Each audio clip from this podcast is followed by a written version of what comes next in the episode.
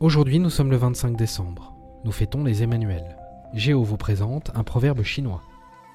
Celui qui ne sait pas se fâcher est un sot, mais celui qui ne veut pas se fâcher est un sage.